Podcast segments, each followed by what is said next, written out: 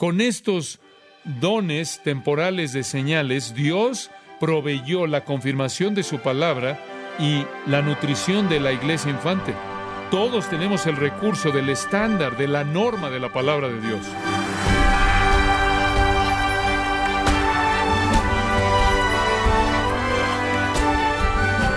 Le saludamos dándole la bienvenida a Gracia a vosotros con el pastor John MacArthur. Dios permitió a Moisés hacer la señal con su vara, convirtiéndola en culebra, para verificar y confirmar que tenía un mensaje de parte de Dios para su pueblo. Y en el Nuevo Testamento, ¿cómo confirmó y verificó Dios la palabra que dio a través de los apóstoles? Bueno, el día de hoy John MacArthur nos muestra cómo ciertos dones ayudaron a dar testimonio y veracidad de la palabra de Dios, y esto como parte de la serie La dinámica del cuerpo, aquí en gracia a vosotros. Ahora, ¿cuál es el don de milagros? Vamos a hablar de esto por un momento. Decir que los milagros han cesado no sería verdad y quiero apurarme a decir eso. Cuando digo que el don de milagros ha cesado, no quiero decir que Dios ya no hace milagros. Dios es el Dios de los milagros. Dios está haciendo milagros el día de hoy por todos lados. No creo que pase un solo día en el que no vemos a Dios hacer un milagro en nuestras propias vidas. Los milagros suceden por todo nuestro alrededor. El milagro más grande que Dios jamás hizo fue tomar a un alma enferma, degenerada, pecaminosa, camino al infierno y la volteó y le dio vida de tal manera que se convierte en un ciudadano del cielo. Ese es el milagro más grande que jamás Dios hizo y lo hace constantemente. Y hay otros milagros, todo tipo de milagros que Dios hace. Eso no quiere decir que el don de milagros existe todavía. No es un don a través de una persona ya en la actualidad. Dios todavía hace milagros mediante su diseño soberano como resultado de la oración, pero no es lo mismo como el don apostólico de milagros.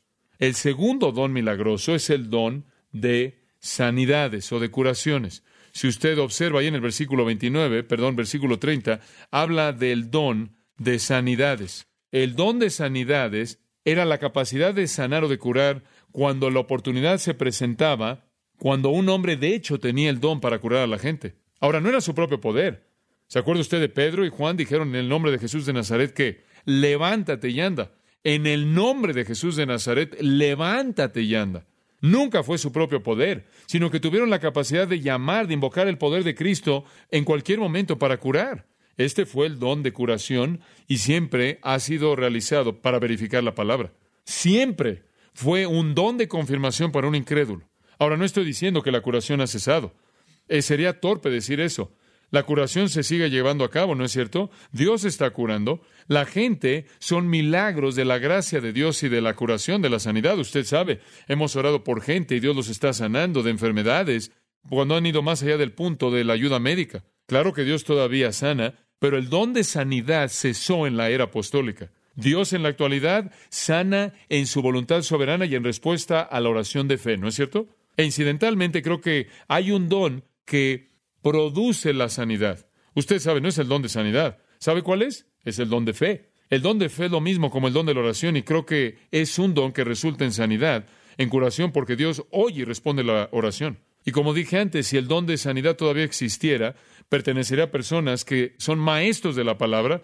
Dice usted, bueno, ¿qué hay acerca de tal o cual persona? Los he visto y alguien obviamente se sanó. Yo no negaré la sanidad de alguien, la curación de alguien. Quizás esa persona cree que tiene el don de sanidad y lo que realmente tiene es el don de fe. Y es Dios respondiendo a su oración, no su poder y no su don. Yo no tengo problema en explicar los casos. Lo único que quiero hacer es orientar la teología y dejar que Dios se preocupe por lo que sucede en cada caso individual. Eso no es para mí el juzgar. Lo único que quiero hacer es que mi teología sea correcta. Y como dije antes, si hay un don de sanidad, pertenecerá a los maestros bíblicos, pero el don apostólico de sanidad ha cesado. Y quiero mostrarle algo acerca de eso. Los escritores del Nuevo Testamento lo sabían. Ellos sabían que venía a su fin. Inclusive en los últimos años del ministerio de los apóstoles, este don comienza a desaparecer. Y usted sabe, inclusive en los últimos años del ministerio de los apóstoles, la gente que estaba enferma se quedó enferma. Dios se rehusó a sanar a Pablo. Timoteo estaba enfermo. Probablemente tenía una úlcera. ¿Sabe lo que Pablo le dijo? Vete a buscar al que tiene el don de sanidad. No, le dijo, toma un poco de vino por causa de tu estómago. ¿Qué quiere decir eso? Eso significa que la medicina está operando y el don de sanidad está saliendo. Y en 2 de Timoteo 4:20 hay un hombre llamado Trófimo que se quedó enfermo en Mileto. Estar en Mileto no tenía nada que ver con estar enfermo, pero simplemente resulta que él estaba ahí y Pablo lo dejó ahí y dice que a Trófimo dejé enfermo. Entonces, Pablo tenía el don de sanidad y él había sanado previamente, pero si el don de sanidad fuera algo tan importante, ¿acaso Pablo no lo habría ejercido para ayudarle a Trófimo? ¿Les faltaba fe? No, no les faltaba fe. Alguien siempre dice, bueno, yo sé que alguien fue sanado, gracias a Dios. Conozco algunas personas que fueron sanadas también, pero no fue ningún hombre que el que lo hizo. Fue el diseño de Dios. Ahora, permítame decirle esto. En primer lugar, creo que hay algunos de ustedes que dicen que todas estas supuestas curaciones se llevan a cabo y existen. En primer lugar, permítame decirle que muchas de ellas son falsas. Ahora, digo esto con mucha honestidad. Cuando yo estuve en el seminario hice un estudio en profundidad acerca de esto y realmente entraba en profundidad y descubrí todo este sistema de tarjetas. Escuche, si solo usted tiene un brazo o si le falta un miembro en el cuerpo, usted no entra en la fila de sanidad. No pueden manejar eso. Siempre es un problema interno que es invisible al resto de la audiencia. Y piensa en el hecho de que la clínica Mayo hace algunos años atrás hizo la declaración de que el 85% de todas las personas enfermas están enfermas porque creen que están enfermas, entonces tiene usted a mucha gente con quien trabajar. 85% de las enfermedades tienen una causa psicosomática y eso no es ningún milagro, sino que más bien es agradable que alguien pueda convencerlos de que no están enfermos. En tercer lugar, permítame decirle esto. Yo creo que Satanás, Satanás provee muchas de las supuestas sanidades. Y digo esto, si un hombre tiene el don de sanidad, ¿Qué está haciendo ahí en una tienda de campaña? ¿Por qué no está en el hospital? Si realmente tuviera el don de sanidad, ¿por qué no simplemente sale al pasillo y sana? Ahora, algunas veces puede haber una verdadera cura porque Dios ha respondido a la oración. Y no estoy metiendo a todos en el mismo grupo. Cuando hay curación, amigos míos, no es porque un hombre lo hizo, es porque Dios diseñó hacerlo en su soberanía en respuesta a la oración de fe. Ahora, usted dice, ¿crees tú que todos los que están sanando ahí están haciéndolo por dinero y son unos farsantes? No, creo que quizás hay algunos que realmente creen, que realmente se han convencido que es real. Y después creo que hay otros que creen que son sanadores, pero realmente tienen el don de fe. Y las cosas realmente suceden porque tienen el poder de la oración. Pero no es el don de sanidad, de curación. Simplemente no entienden su teología. La idea de que usted puede sanar a personas ahí en una fila es ridículo. Inclusive los discípulos no pudieron hacer eso. En Mateo 17 vienen a Jesús y dicen, ¿qué está mal? No lo podemos hacer. Dios en respuesta a la oración que cree lleva a cabo milagros. En tercer lugar, y vamos a unir estos dos dones, versículo 10, tercer y cuarto don, varios tipos de lenguas y la interpretación de lenguas. Ahora quiero considerar varias preguntas. No voy a hablar de manera exhaustiva de este punto, pero creo que es algo importante y quiero decir desde el principio al hablar acerca de las lenguas, y tengo un gran amor en mi corazón hacia aquellos en el cuerpo de Cristo. No me importa si hablan en lenguas o no hablan en lenguas. Y no estoy diciendo esto de una manera arrogante, estoy diciendo esto para ser muy honesto. Tengo algunos queridos amigos que amo mucho y creo que conocen a Jesucristo de una manera vital y real. Y yo creo que de hecho están operando exitosamente en un ministerio que Dios está bendiciendo, que están ellos en un error en este punto. Y amigos míos, hay muchos errores mucho más serios que este, y quizás el chisme es uno bueno debido a que está ligado al homicidio y otras cosas en algunos de los catálogos del Nuevo Testamento. Pero con mucha frecuencia pensamos que debido a que alguien está en el error de hablar en lenguas, son un hereje abierto. Y quizás no sea así si hay grados, hay cosas infinitamente más serias que esas. Y entonces no estoy tratando de azotar a estas personas, no estoy tratando de castigarlas. Creo que hay una posición doctrinal que debemos mantener fielmente a partir de la palabra de Dios y es tan clara y lo único que queremos hacer es declarar en dónde estamos. No estamos diciendo que no amamos, solo estamos diciendo que queremos ser fieles a la palabra de Dios. Muy bien. Ahora, ¿cuál era el don de lenguas y cuál era su uso? Era una capacidad dada por el Espíritu Santo, escuche esto, para hablar en un idioma extranjero, para declarar las obras maravillosas de Dios como un milagro de verificación. Observe Hechos capítulo 2, versículo 1. Y cuando el día de Pentecostés ha venido en su plenitud, todos estaban unánimes en un lugar, y de pronto vino un ruido del cielo, como un viento fuerte, y llenó la casa en donde todos estaban sentados y aparecieron ahí lenguas como de fuego que se pusieron sobre cada uno de ellos. Y estos son los discípulos que están esperando, 120 de ellos probablemente, y todos fueron llenos del Espíritu Santo y comenzaron a hablar en otras lenguas. Y esa es la palabra glosa, idiomas, idiomas, conforme el Espíritu les dio que hablasen. Y estaban ahí en Jerusalén, y habían ahí en Jerusalén morando judíos, hombres devotos de toda nación bajo el cielo. La razón de esto fue porque fue la fiesta de Pentecostés y todos los judíos devotos vinieron a Jerusalén. Fue un tiempo perfecto para declarar las obras maravillosas de Dios en el nacimiento de la iglesia. ¿Qué mejor momento cuando tienes a todos los extranjeros ahí? Podrías contarles la verdad y podían ellos llevarlo de regreso a su propio país. Entonces ellos hablaron en estos idiomas. Versículo 6. Y hecho este estruendo, se juntó la multitud y estaban confusos porque cada uno les oía hablar en su propia lengua. Escuche, no hubo tiempo para meterse en una escuela de lenguas, lingüista. Y Dios proveyó un milagro mediante el cual ellos pudieran hablar a toda persona en su propio idioma y declarar las maravillosas obras de Dios. ¿Y cuál fue la obra más maravillosa que Dios jamás hizo? Enviar a Jesucristo a morir y ser resucitado. Y estoy seguro de que ese fue el contenido de lo que ellos declararon. Y el milagro y la manera en la que ellos certificaron esta verdad, ¿no es cierto?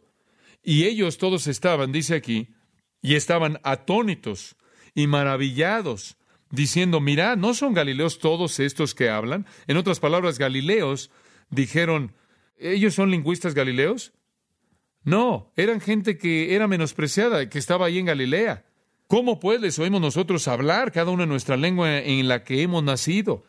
Partos, medos, elamitas y los que habitamos en Mesopotamia, en Judea, en Capadocia, en el Ponto y en Asia, en Frigia y Panfilia, en Egipto y en las regiones de África, más allá de Sirene y romanos aquí residentes, tanto judíos como prosélitos, cretenses y árabes, les oímos hablar en nuestras lenguas las maravillas de Dios.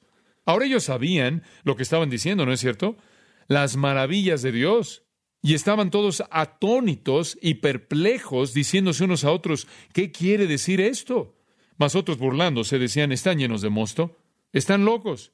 Ahora ahí está el don de lenguas, amigos míos. Lo que era era una declaración de las obras maravillosas de Dios, las obras gloriosas de Dios.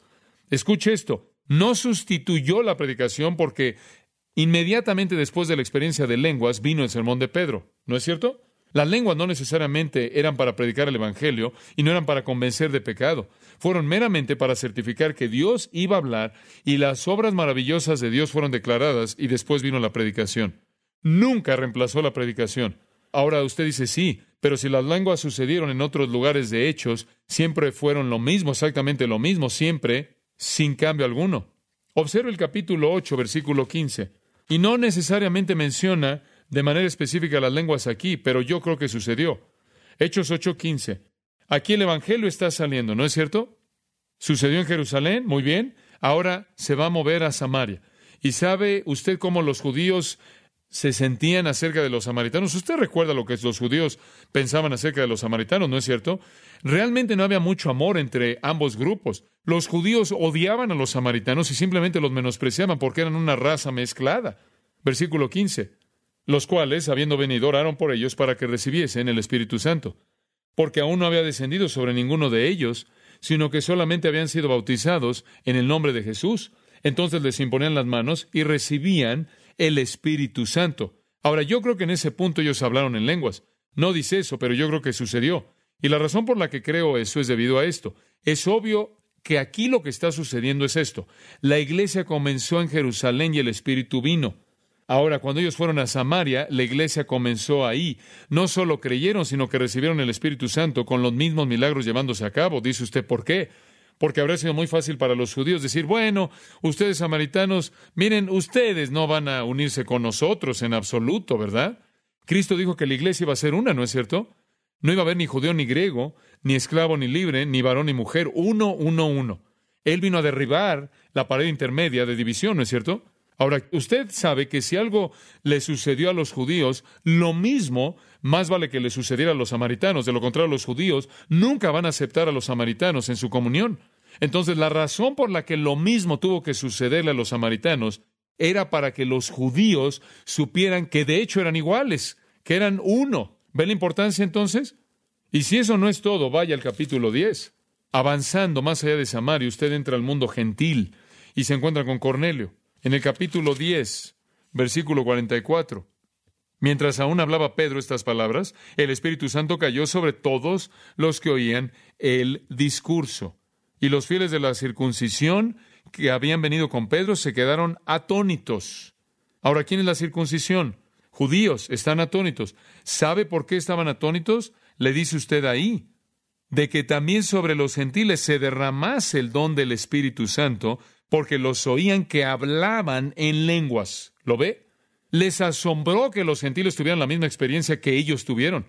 Ahora, ¿ve usted lo importante que fue para ellos que tuvieran eso, para que los judíos supieran que Cristo estaba comenzando un organismo en el que toda persona era igual? Fuera uno judío, samaritano, gentil, todos eran uno en Cristo, y entonces el mismo milagro sucedió en cada punto. Y después usted va al capítulo 19 y usted conoce al pequeño grupo que quedó ahí del Antiguo Testamento. Aquí hay algunos santos del Antiguo Testamento que no saben que el Nuevo Testamento ha llegado y fueron salvados bajo la economía antigua y descendieron, se arrepintieron, fueron bautizados por Juan el Bautista, regresaron a su casa y ni siquiera sabían que Jesús había llegado. Y Pablo aquí está en Éfeso. Aconteció que entre tanto que Apolos estaba en Corinto, Pablo, después de recorrer las regiones superiores, vino a Éfeso y hallando a ciertos discípulos, y estos realmente, usted sabe, eran personas piadosas, pero eran santos del Antiguo Testamento, no sabían nada de lo que estaba pasando. Y les dijo, ¿recibisteis el Espíritu Santo cuando creísteis? Ellos le dijeron, ni siquiera hemos oído si hay Espíritu Santo. ¿Qué es todo esto? Entonces dijo, ¿en qué pues fuisteis bautizados? Ellos dijeron, en el bautismo de Juan. Usted sabe, nosotros fuimos ahí y ellos se habrían ido a la gloria si hubieran muerto. Eran santos del Antiguo Testamento todavía. Aquí hay un pequeño periodo de transición aquí. Y Pablo dijo, Juan bautizó con bautismo de arrepentimiento, diciendo al pueblo que creyesen en aquel que vendrá después de él, este es en Jesús el Cristo. Cuando oyeron esto, fueron bautizados en el nombre del Señor Jesús. Ellos dijeron, oh, Cristo vino, muy bien. Usted sabe, y ellos entonces creyeron, fueron bautizados, versículo 6, y habiéndoles impuesto Pablo las manos, vino sobre ellos el Espíritu Santo, y hablaban en lenguas. ¿Lo ve? ¿Por qué hablaron también en lenguas? Porque necesitaba que ocurriera el mismo milagro que ocurrió con los judíos para que todos ellos entendieran que eran uno. No habría niveles de desigualdad. ¿Ve usted lo importante que es esto? Realmente crítico. Y esa es la razón por la que esto ocurre esas cuatro veces en Hechos, para que todos vean que están en el mismo nivel. Siempre fue lo mismo. Ahora rápidamente mantenga esto en mente. En el Nuevo Testamento, en la era apostólica, y aquí hay un punto clave, cada vez que las lenguas ocurrieron de manera legítima, siempre fue un idioma conocido. Oh, esto es tan importante. Siempre fue un idioma extranjero conocido. Aunque el orador no lo conocía. Dice usted, ¿cómo sabes esto? Bueno, porque en Hechos capítulo 2 dice que todos esos fueron idiomas, ¿no es cierto? Porque la palabra glosa significa idioma. Porque en Hechos 10 lo acabamos de leer, dice que estaban glorificando a Dios. ¿Cómo supieron que estaban glorificando a Dios a menos de que estuvieran hablando en un idioma que ellos entendieron? Siempre fue un idioma conocido. Hechos 11 y dos versículos. Permítame leérselos. Versículos 15 y 17. Los voy a leer al revés, comenzando en el versículo 17. Si Dios pues les concedió también el mismo don que a nosotros que hemos creído en el Señor Jesucristo, Pedro aquí está reportando su experiencia gentil con Cornelio y dice, ¿saben una cosa? ¿Saben que esos gentiles recibieron el mismo don que recibimos? Y ahora, si eran idiomas conocidos en Hechos 2, cuando los judíos lo recibieron y los gentiles recibieron lo mismo, ¿qué fue entonces lo que recibieron? Idiomas conocidos, mismo don. Y Hechos 19:5 es lo mismo con los discípulos de Juan. Dice las mismas palabras de nuevo. Permítame darle otra razón. Si usted está en 1 Corintios 2, se notará que en el versículo 10 dice diversos géneros de lenguas. ¿Ve eso ahí? Diversos géneros. La palabra géneros es la palabra guinás, de la cual obtenemos nuestra palabra genio o género. Guinás aquí es Guinaglocan, una forma diferente, pero es la misma palabra, guinás. ¿Sabe lo que guinás significa? Significa una nación o raza o tipo. ¿Sabe usted lo que significa cuando dice géneros de lenguas? Significa idiomas específicos nacionales, razas de lenguas. Y le voy a decir algo más acerca de ese versículo. Notará que el don compañero, la interpretación de lenguas, la palabra interpretación es la palabra arminai. ¿Sabe lo que significa en el griego literalmente? Traducción. Eso es exactamente lo que significa. Si alguien tuviera el don de hablar en idiomas verdaderos, alguien más tendría que tener el don de traducirlos. Usted no puede traducir el balbuceo. Notará usted también en todas las ocasiones en las que 1 Corintios 14 tiene la palabra desconocida, siempre en algunas versiones está en itálicas, en letras inclinadas. Alguien puso ahí esas palabras pensando que eso ayudaría y no ayudaron. Notará también en 1 Corintios 14, 7 que Pablo dice que cualquier tipo de lenguas tendría que tener estructura gramatical. Y aún cosas sin vida dan un sonido, sea la flauta, el arpa, a menos de que tuvieran distinción en sonidos. ¿Cómo entonces será sabido que es una flauta o un arpa? Usted sabe, lo que los corintios estaban haciendo era hablar en balbuceo. Estaban ejerciendo una falsificación carnal de balbuceo. Y Pablo dice, aun cuando un hombre toca una flauta, toca notas distintivas. Y un idioma tiene una estructura gramatical y todo lo que estaban haciendo era repetir balbuceo. Versículo 11, Pablo dice, Por tanto, si no conozco el significado de la voz, es solo una repetición de sonidos, y le seré al que habla como un bárbaro, y el que habla me será un bárbaro también. Puestos de pie, hablando balbuceo. Y ahí en el versículo 21 dice el capítulo 14, en la ley está escrita, y aquí hay una cita directa de Isaías 28, con lenguas de otros hombres y otros labios hablaré a este pueblo. Sin embargo, no me oirán, dice el Señor. Y en el Antiguo Testamento Isaías dijo eso en referencia al idioma sirio. Era un idioma conocido. Amigos míos, entonces no hay duda al respecto. Cada vez en corrientes enteras de idiomas de lenguas legítimas siempre fue un idioma conocido. Y eso en sí mismo eliminaría 99.99, 100% del movimiento moderno, porque no es un idioma conocido. De acuerdo con los lingüistas, y estaba leyendo esto recientemente en un artículo, el movimiento moderno está compuesto de sonidos desconocidos sin ningún vocabulario, gramática distintiva y características extranjeras simuladas. Escuchen amigos, el movimiento moderno viola toda la teología, confunde la doctrina del bautismo del Espíritu Santo, y usted no puede basar un verdadero movimiento en una doctrina falsa. Dicen que la venida de lenguas es el bautismo del Espíritu y no es así. 1 Corintios 12:13 dice que todos fuimos bautizados por un espíritu en un cuerpo. Eso es lo que sucede en la salvación. Bueno, en Romanos 8:9 dice, si alguno no tiene el espíritu de Cristo, no es de él. Todo creyente tiene el Espíritu Santo. 1 Corintios capítulo 3 versículo 16. ¿No sabéis que sois templo del Espíritu de Dios y que el Espíritu de Dios mora en vosotros? Todo creyente tiene el Espíritu. Entonces, esto representa de manera equivocada la doctrina entera del Espíritu Santo y el bautismo del Espíritu Santo. Y lo segundo que hace, ¿sabe lo que hace? Subordina a Cristo al Espíritu Santo. Y eso es algo terrible, porque ¿cuál es el ministerio del Espíritu? Exaltar a quién? A Cristo, pero esto lo invierte.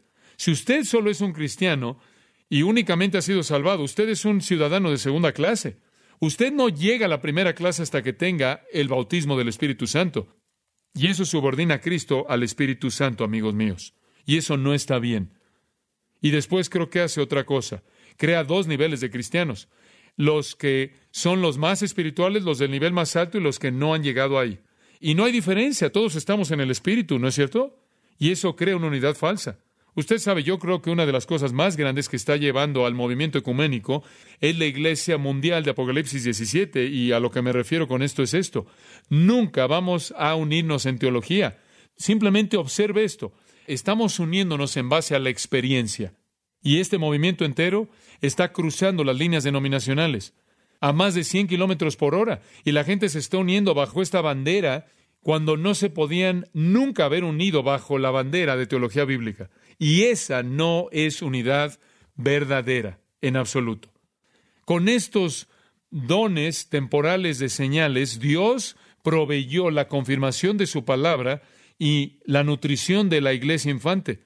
En la actualidad, en lugar de buscar estas cosas, agradezcámosle a Dios porque ya no los necesitamos, sino que todos tenemos el recurso del estándar, de la norma de la palabra de Dios. Dios certifica su mensaje en la actualidad mediante su palabra. y la palabra certificada es nuestra base y buscamos ministrar los dones de gracia permanentes que edifican el uno al otro para que el cuerpo pueda llegar a su estatura completa.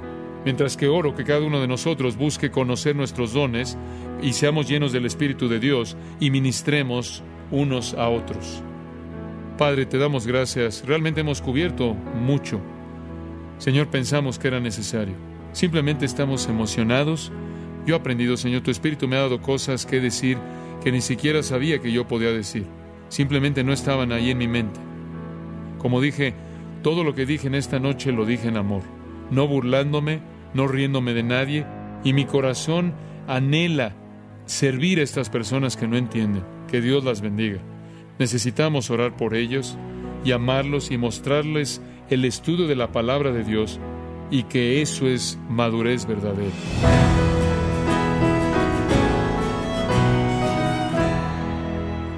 Hemos escuchado a John MacArthur con una mirada más profunda a los dones espirituales y su impacto en la vida de la Iglesia. Esto es parte de la serie La dinámica del cuerpo aquí en Gracia a vosotros. Recordándole, estimado oyente, que tenemos a su disposición el libro El llamado de Cristo a reformar la Iglesia, escrito por John MacArthur, donde exhorta a la Iglesia a aprender de los errores que el pueblo de Dios ha cometido en el pasado. Puede adquirirlo en su librería cristiana más cercana o en gracia.org. Y también quiero recordarle que puede descargar todos los sermones de esta serie La dinámica del cuerpo así como todos aquellos que he escuchado en días, semanas o meses anteriores, animándole también a leer los artículos cristianos relevantes en nuestra sección de blogs. Ambos, los sermones y el blog, puede ingresar a ellos en gracia.org. Si tiene alguna pregunta o desea conocer más de nuestro ministerio, como son todos los libros del pastor John MacArthur en español, o los sermones en CD que también usted puede adquirir, escríbanos y por favor mencione la estación de radio por medio de la cual usted nos escucha en gracia a vosotros. Es importante conocer no solo el país y ciudad de donde usted nos escucha, sino también la radio.